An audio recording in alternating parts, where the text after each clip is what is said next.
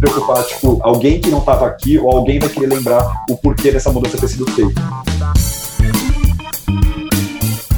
Se eu preciso de alguma coisa, ou eu mesmo resolvo e tenho o que eu preciso para resolver, ou aquela pessoa vai estar disponível para mim, que eu vejo que é uma grande dificuldade. Vai se diferenciar do escopo fechado. Ele está tomando decisões, o produto é dele, o produto não é nosso.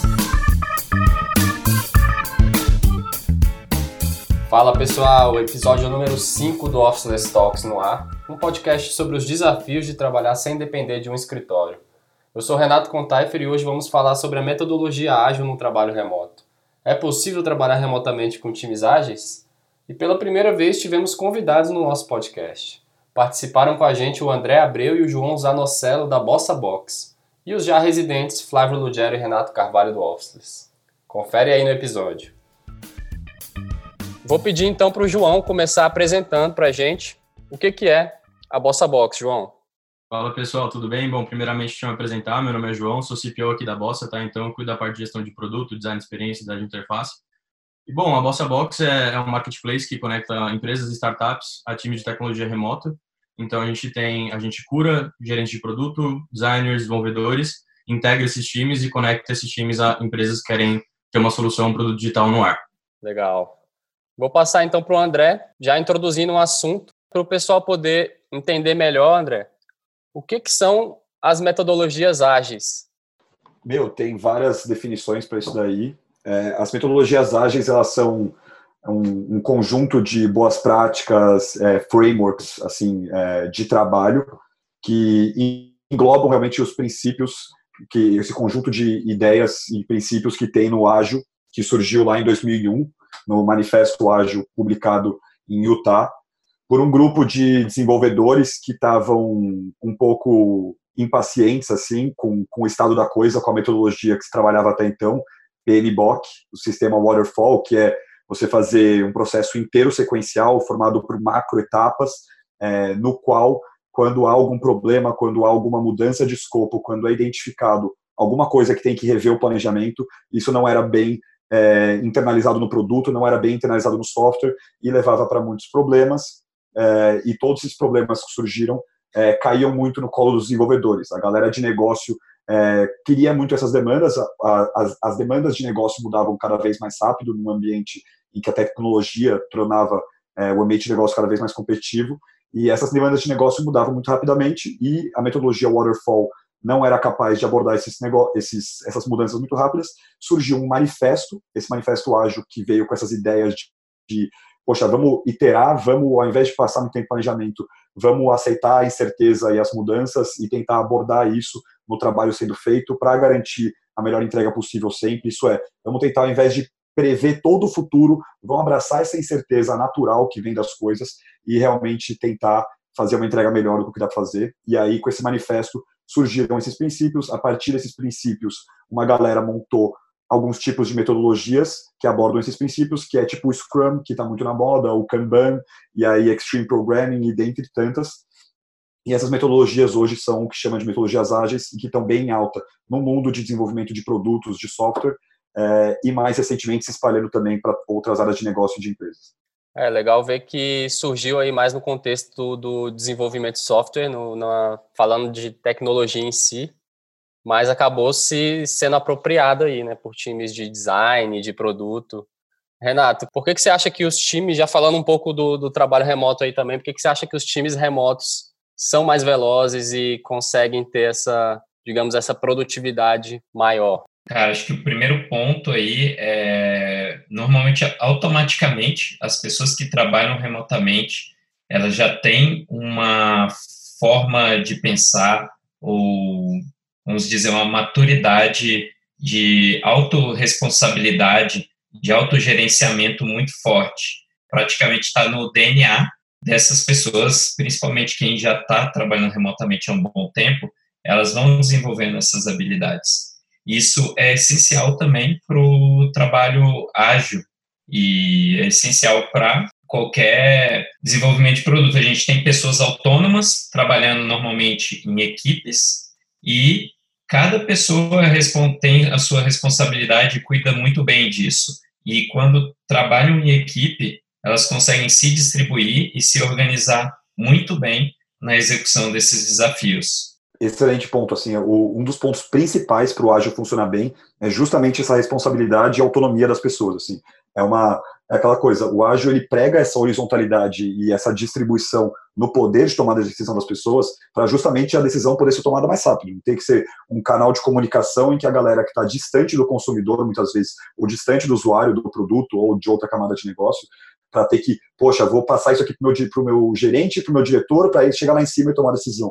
Então, é realmente essa galera que está próximo do consumidor, poder iterar muito rápido ali com ele para co-criar e ficar mais próximo do que estava no mercado. E, assim, um negócio básico para isso é poder ter um ambiente horizontal, e para ter um ambiente horizontal com times distribuídos é ainda mais difícil, só que se essa pessoa ela está acostumada com o trabalho distribuído, está acostumado é, a ser autogerenciável, entre muitas aspas, vai muito fluir muito fácil o ágil, assim, porque tá muito bem conectado as duas coisas. As premissas comportamentais existem muito bem nos dois modelos, tanto no ágil quanto no distribuído. É, perfeito. Acho que até para complementar também o que vocês estão falando, é, tem a própria questão de, beleza, essas pessoas têm mais predisposição a, a serem autogerenciáveis, mas tem toda a questão de como os benefícios de você trabalhar remotamente acrescentam na motivação da pessoa, no propósito dela acordar todos os dias. Então, puta, eu tenho uma qualidade de vida onde eu posso acordar todos os dias, encontrar minha família, ter alguma urgência, tenho flexibilidade para atender essa urgência, eu acho que isso continuamente motiva a pessoa é, com os objetivos da empresa, com o propósito da empresa e tudo mais. Então, acho que é um ciclo positivo de feedback muito legal. Acho que puxando esse, esse ponto, né, o waterfall, que é o modelo cachoeira e o modelo ágil, eu, eu, fui, eu fui PMP, eu tirei a, a certificação PMBOK, não tenho o menor orgulho de falar isso hoje, às vezes tenho até vergonha de falar isso. E nesse momento, quando eu, eu trabalhei em agências digitais, cara, a gente gastava um tempo enorme especificando, planejando um software, tentando prever o futuro, assim, né? Fazer o processo, que eu falo que é o processo mãe de Ná. De lá na frente, falar, não, meu irmão, vamos, vamos imaginar o software aqui na nossa cabeça e vamos conversar, conversar, conversar. E o ágil, ele traz essa lógica, cara, todo mundo é, tem que estar conectado diretamente com o cliente. Todo mundo, o programador, o dev, o product manager, todo mundo conversa com, com esse cliente e com base nisso, de uma forma muito mais horizontal e orgânica, vai montando o software.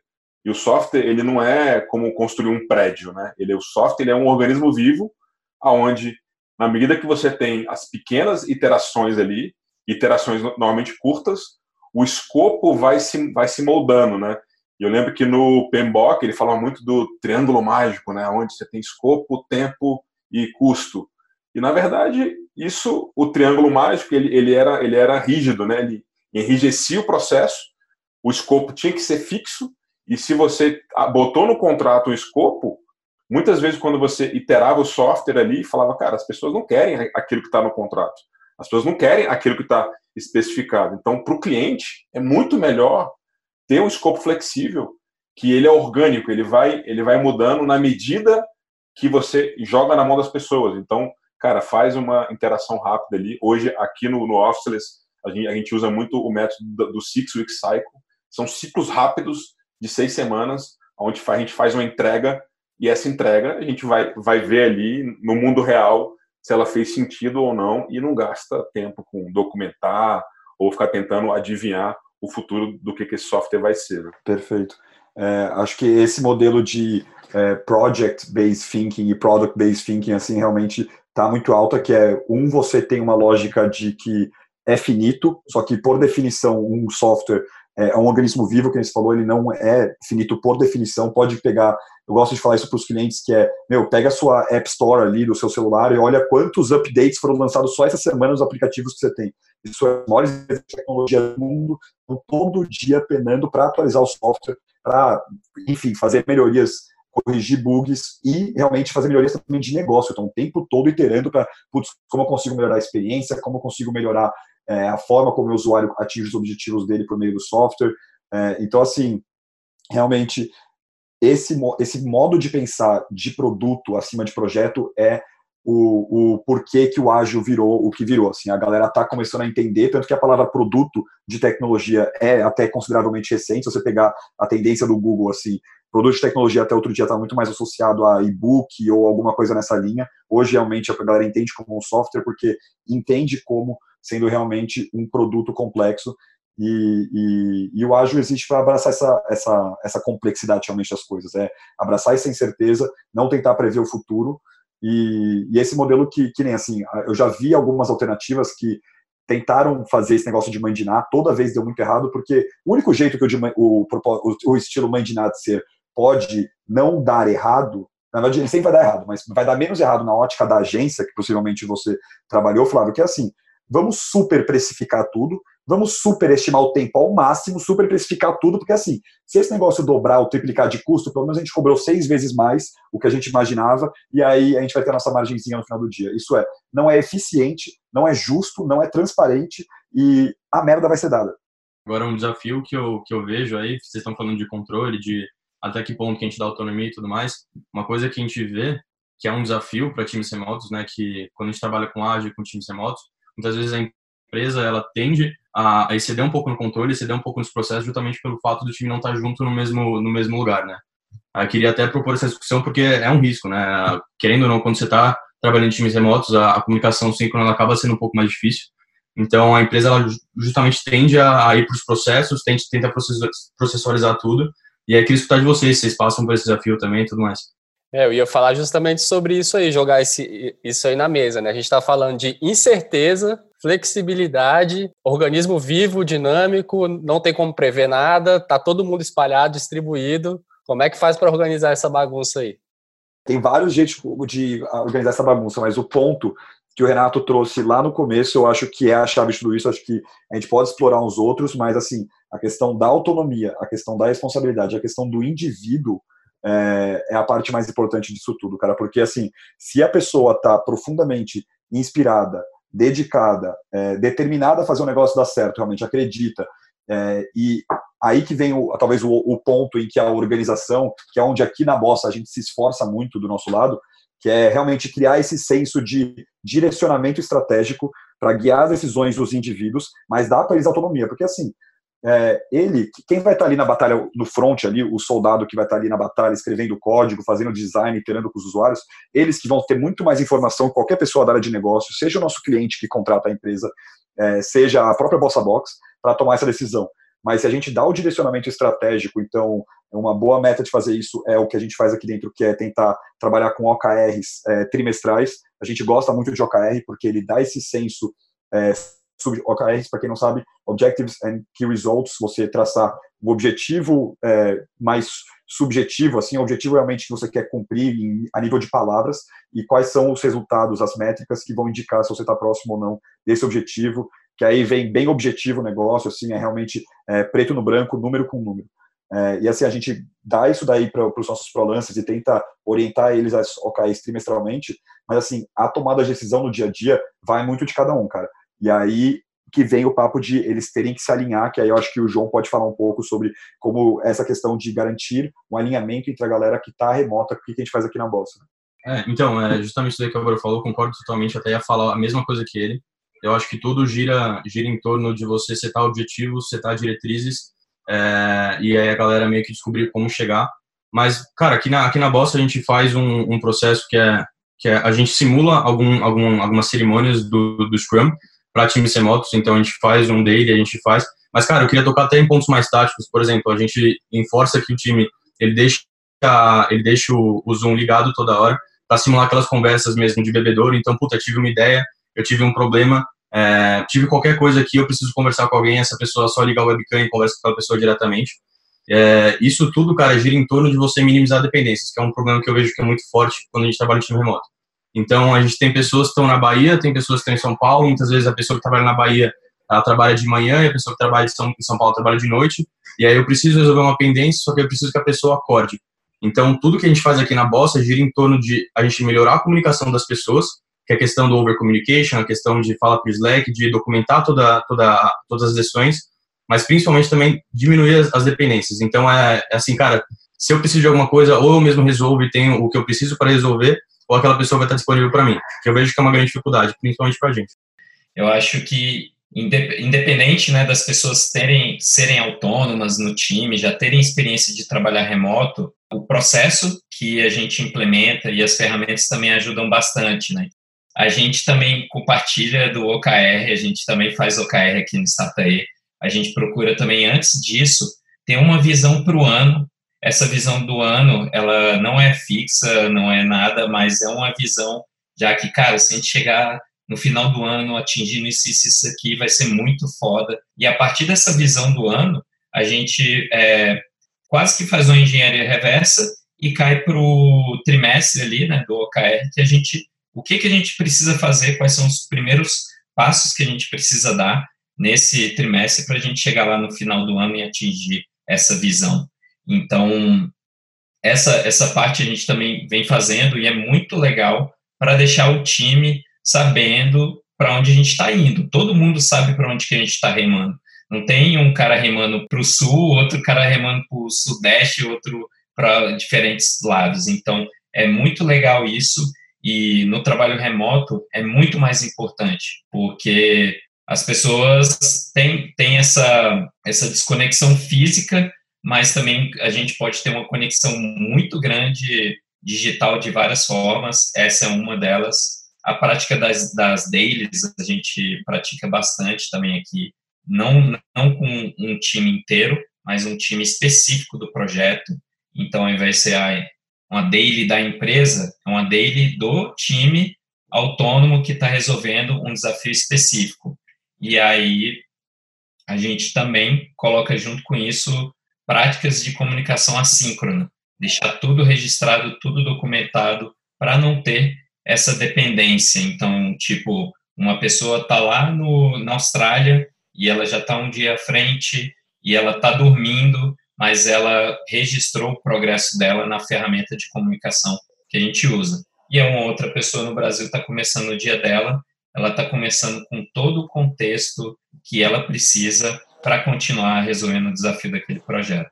Então, essas são algumas coisinhas, algumas práticas que a gente coloca nesse nesse formato ali de trabalhar no projeto de forma ágil, a gente usa isso bastante. É, esse, isso, que, isso que o Renato falou, a gente, a gente usa uma pirâmide aí da, da clareza proprietária, que a gente, a gente fala o seguinte, cara, é, não adianta você ter autonomia sem alinhamento. Né? Tem, um, tem um gráfico fantástico do, do Spotify, a gente pode botar aqui, aqui depois, onde você tem, você tem uma escala de autonomia e uma escala de alinhamento. Né?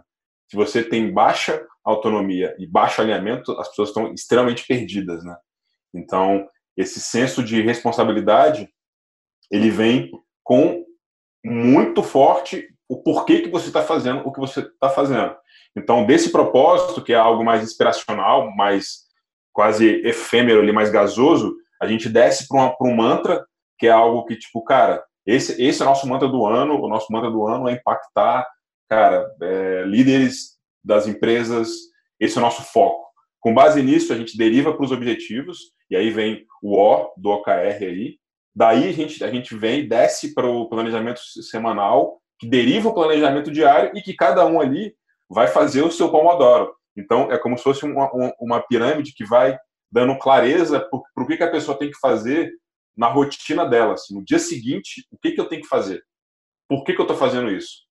Então, é, essa, essa pirâmide, ela dá esse senso, ela dá esse cockpit para esse trabalhador remoto navegar de uma forma muito tranquila, muito calma ali, ali, tendo isso muito bem alinhado. Perfeito, faz com que todas as etapas mais seja distribuído façam sentido sempre para todo mundo, assim. E um ponto que a gente aqui na Bossa a gente tem uma plataforma, né, que por meio dela a gente está trabalhando muito forte nela para que todo o trabalho ocorra por meio dela, centralize informações, é, realmente seja um hubzinho para todo mundo poder se encontrar lá dentro e ter acesso a tudo. A gente está com uma visão muito clara de que todo o nosso produto ele tem que ser orientado a versionamento. Assim. Então, é, toda a equipe remota que trabalha um pouquinho, não é que ah, faz uma alteração ou muda alguma coisa ali no sistema ou altera alguma coisa de informação sobre o produto e é isso. Não. É tipo, meu, vamos ter um histórico e manter um tracking de qual foi o processo de tomada de decisão e quais foram as decisões tomadas anteriormente para, meu, o que falar na próxima sprint? Putz, e essa é essa decisão agora mudou, vai ser essa. Só que, tipo, não só mudar, porque, meu, vai que alguém não conseguiu participar, alguém não estava na hora da comunicação que foi dado isso daí. Então a gente tenta manter um versionamento, ó, a versão anterior era essa. A gente mudou para essa versão e a tomada de decisão por isso foi XPTO. Para qualquer um possa a qualquer momento entrar, logar e falar, putz, é, pô, ocorreu uma mudança, eu não estava sabendo, por exemplo, rolou, eu estou uma time zone diferente, por exemplo, então a comunicação assíncrona que vocês falaram, que é o que rola com a Daily muito bem aqui também do nosso lado, é, pode rolar com ferramentas que você utilizar se você mantiver um tracking realmente do que está acontecendo. É, não fazer só uma mudança por fazer, fazer a mudança e se preocupar, tipo, poxa, alguém que não estava aqui ou alguém vai querer lembrar o porquê dessa mudança ter sido feita. Então, manter um versionamento de tudo que é feito assim, que nenhum repositório faz. É a lógica da documentação, né? Documente, não, não crie, documente, né? A gente também tem muito isso, muito forte de estar tá sempre documentando tudo, porque aquilo ali com certeza vai servir de referência para alguma coisa no futuro. A gente vai estar tá sempre aproveitando alguma coisa que já foi experimentada e algum aprendizado a gente tem tirado disso aí. Eu queria falar um pouquinho sobre o papel do, digamos aí, do gerente de produto, ou PO. É, a gente está falando das que as pessoas têm que ser autônomas, elas têm que se autogerenciar, já sabe qual é o objetivo, já, já tem tudo ali claro para fazer o seu trabalho. Qual que é o papel do, do, digamos, do gerente de produto dentro dessa estrutura, já que ele não precisa ficar gerenciando as pessoas? Acho que assim, o papel do PO é ser literalmente o, dizem que é o CEO do produto, mas eu gosto muito de falar que ele é o defensor do usuário, né? Então é a pessoa que ela tem completa noção sobre a estratégia do produto, ela sabe o que tem que acontecer para tanto entregar valor para o usuário quanto também para entregar valor para o negócio, né? Então é uma pessoa que tem conhecimento meio que holístico, né? Então ela sabe muito bem de tecnologia, ela sabe muito bem de produto, sabe muito bem de design e sabe muito bem de negócio. Então ela centraliza essas quatro essas quatro coisas numa habilidade e tenta ao máximo entregar valor para o usuário e ao mesmo tempo agregando valor para o negócio. Eu vejo gerência de produto muito assim. É, eu vejo o gerente de produto ou PO. Aliás, se você for olhar o PO só, num squadzinho modelo tradicional, assim, ele é o responsável pelo alinhamento com relação ao produto, assim, ele é o responsável, ele que garante essa horizontalidade dos membros que é possível dando autonomia, porque está todo mundo alinhado realmente, entendendo o que, é o escopo de trabalho, o que, é a próxima história, o que, que tem que ser realizado, ele garante essa clareza e por isso, é, talvez até sem querer, ou não é a função primordial dele, mas por estar priorizando o backlog e refinando o tempo todo e garantindo esse alinhamento, ele traz essa horizontalidade que a gente está pregando aqui dentro para os times distribuídos. É o guardião, né, velho? Guardião do produto. O cara tá ali trazendo a voz, talvez traduzindo, né, o que, que o mercado e o cliente está falando para o time. Não que, não que o time, não que o designer e o dev também não, não façam esse papel, né? Mas é um cara que está ali como, como guardião e sendo esse vetor, falando, galera, o mercado está querendo isso aqui, vamos, vamos trabalhar com base nisso aqui, né? E aí eu queria, eu queria trazer uma outra, uma outra pergunta para a gente discutir, que assim, eu já passei, né, eu na frente comercial já levei muita porrada de cliente para tentar educar e falar, ah, isso tudo aqui que a gente está falando para a gente é muito lindo, é muito massa, sacou? E aí eu queria ver como é que, como é que a gente conscientiza um cliente disso tudo que a gente está falando. Quais são os, os principais...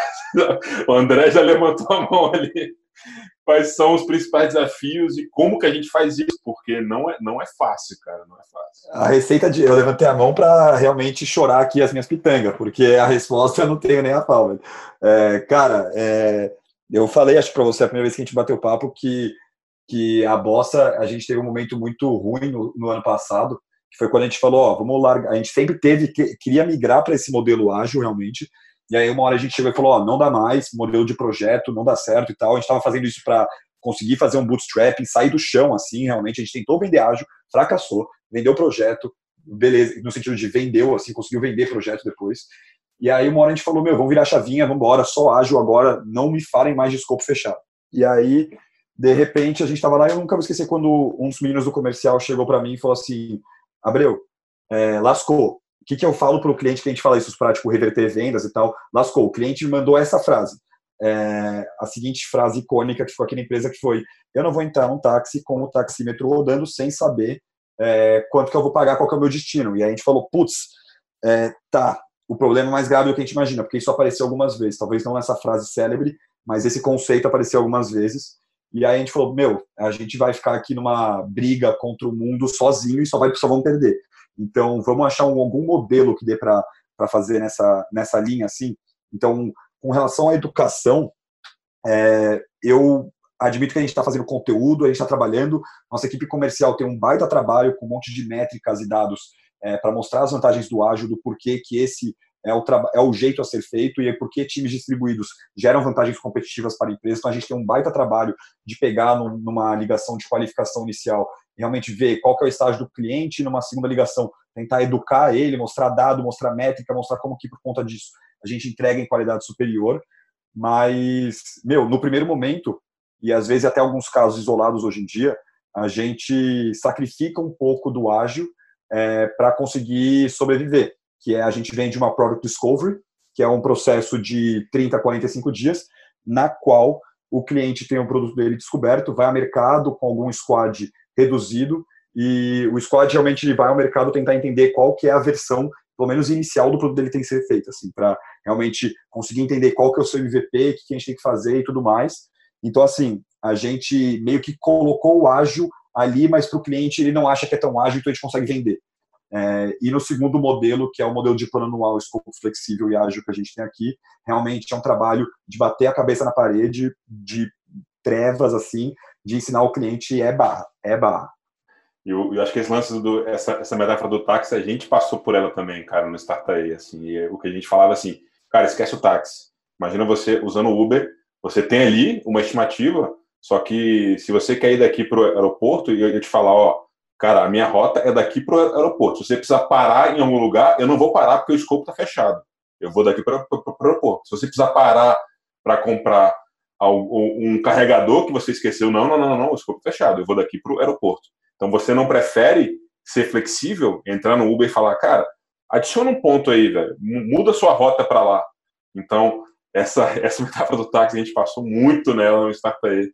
E o que, o que, o que nos ajudava era trazer a metáfora do Uber para o cara entender de que ser flexível para ele era muito benéfico. Tem outro ponto crucial aí que é a participação do cliente, né? Pelo menos no nosso caso aí no Startup, a gente realmente é, sempre fez muita questão de trazer o cliente para dentro do processo, que ele vai estar tá entendendo ali dia após dia como que o produto está sendo construído, como que o projeto está andando, para onde está indo. Então é, é muito difícil a gente sair muito da, do, que ele, do que ele espera, do que ele imagina, porque ele está acompanhando a gente diariamente.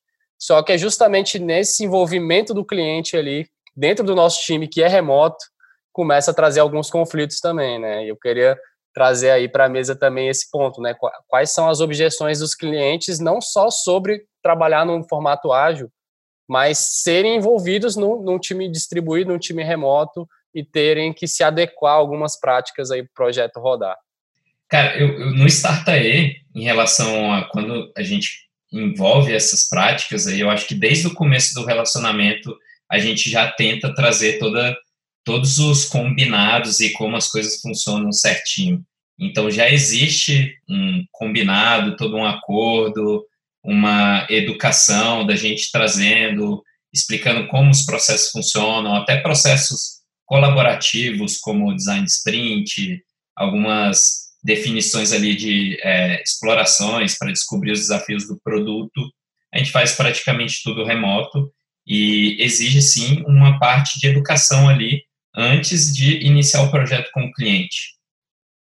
Porém, mesmo com toda essa educação, com todos os combinados, quando você começa a rodar o projeto mesmo, é, ainda surgem alguns desafios é, cliente querendo conversar pelo WhatsApp e a gente faz alguns combinados de ele estar presente, construindo o produto junto com a gente o tempo inteiro, participando das daily, daily meetings, participando das tomadas de decisão, porque é exatamente aí que vai se diferenciar do escopo fechado. Ele está tomando decisões, o produto é dele, o produto não é nosso. A gente está como um time só, tomando decisões diárias em relação ao caminho que o produto vai ter. É muito melhor do que ele pensar que ele vai delegar isso para um, terceiro, né, um, um time externo, que vai construir o produto dele durante um mês, sem a colaboração dele, e esperar que tudo vai dar certo. Por mais que tenham, uh, o time seja experiente, precisa dessa colaboração diária. Então, nessa colaboração diária com o, a combinação do trabalho remoto, surgem alguns desafios, desde ferramentas mesmo. A gente tem uma ferramenta específica aqui que a gente usa, a gente se comunica por ela, deixa tudo registrado de forma síncrona, faz as stand-up meetings, e aí tem hora que o cliente não aparece, tem hora que é uma comunicação pelo WhatsApp, outra por e-mail, e aí durante o processo a gente vai trazendo ele junto e educando, mesmo tendo feito isso antes, é, é uma responsabilidade nossa de trazer essa educação para fazer que o processo funcione. Alguns clientes têm algumas dificuldades maiores, outros menos. Mesmo os que a gente já teve bastante dificuldade depois de um bom tempo, foi muito legal ver que eles mudaram a forma de pensar sobre o trabalho remoto e hoje é, é lindo demais de ver eles rodando processos remotamente e alguns falando que nem de escritório não precisam mais e abandonaram, estão com times distribuídos. Então, isso é muito massa. É possível fazer e tem esses desafios, mas com a persistência e diariamente ter esse guardião ali da, da cultura, da comunicação remota, isso acaba funcionando bem.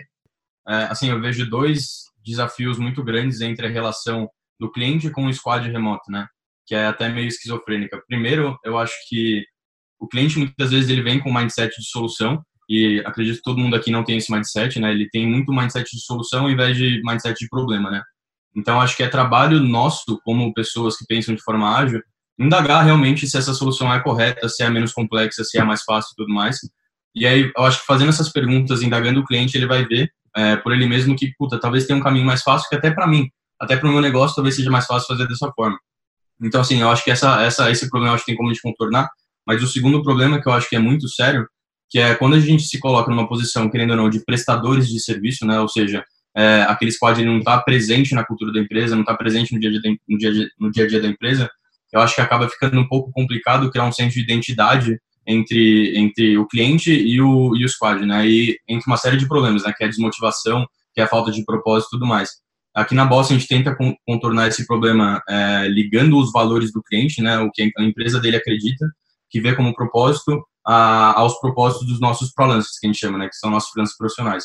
Então, se entra uma empresa que tem muito, muito propósito social, por exemplo, a gente busca freelancers que também compartilham desse propósito para fazer a interligação entre os dois, né?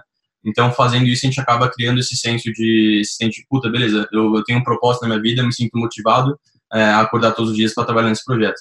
Mas esses dois problemas eu vejo como um dos principais também. O cliente da Bossa, especificamente, ele tem uma baita resistência a, inicial com relação aos times distribuídos, e aí contorna desses dois jeitos que vocês falaram. É, só que assim, a Bossa, a gente ainda toma muito o fardo pra gente de, ó, a entrega vai sair, porque é isso, nosso cliente, a gente faz o papel da educação do ágil, a gente faz o papel do, do distribuído, só que assim, se ele é, não compra essas ideias, não abraça esses princípios, assim, a gente chega uma hora que a gente fala, beleza, mas com o que, que você quer mais? É a entrega, beleza. Então a gente vai garantir a entrega para você de um jeito ou de outro, e aí os squads, os nossos times, as nossas equipes, eles sim vão seguir um processo ágil distribuído. A gente vai dar para eles tudo que eles precisam para que a entrega para o nosso cliente seja feita. Porque muitas vezes o cliente é isso, ele só quer que ah, no dia 15 do 6 que ele marcou com a gente, vai ter um deploy, que vai ter o meu software no ar.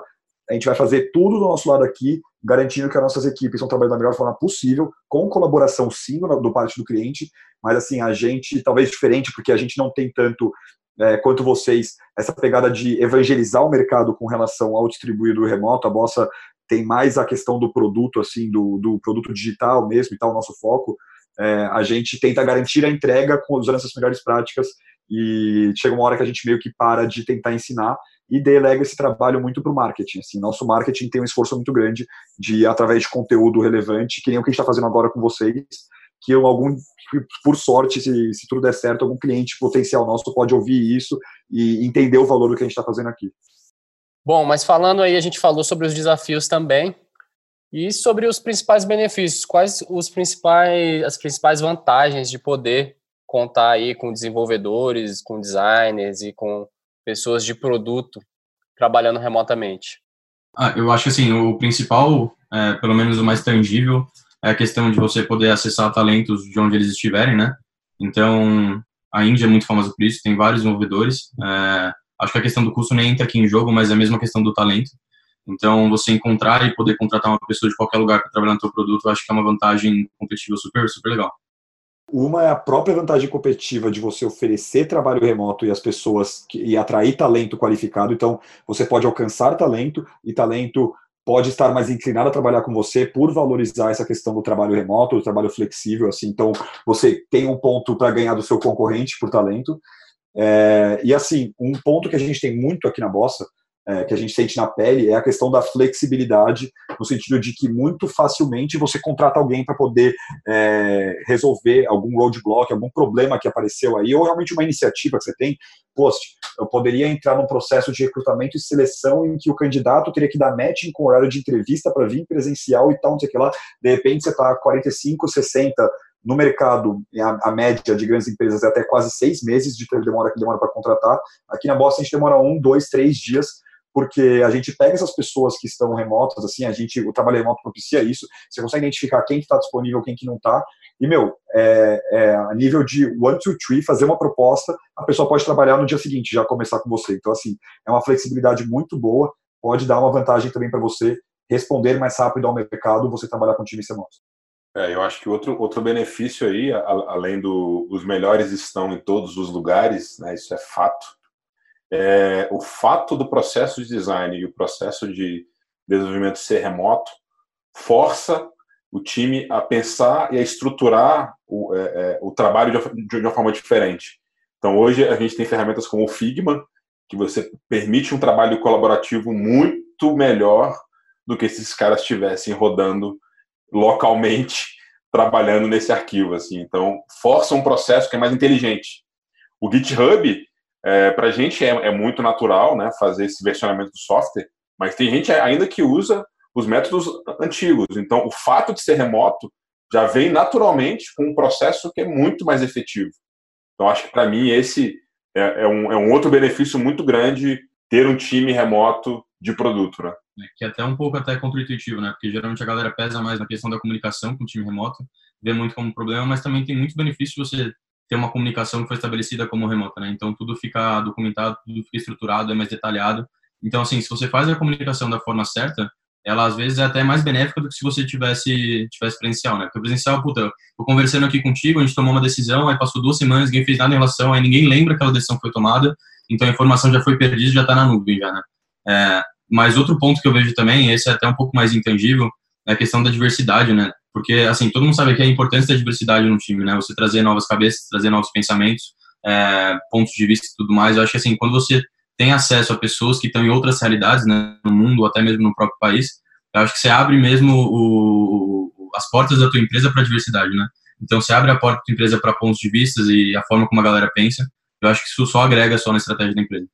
Tocou no ponto bom, velho. Diversidade é, é algo muito forte, assim, porque às vezes você está tocando um produto que é de um mercado é, específico, sei lá, de, da África do Sul, e o fato de você ter um designer da África do Sul que conhece aquele mercado, cara, vai ser muito melhor do que você ter um designer, sei lá, lá de São Paulo, que não, que não conhece da cultura daquele local.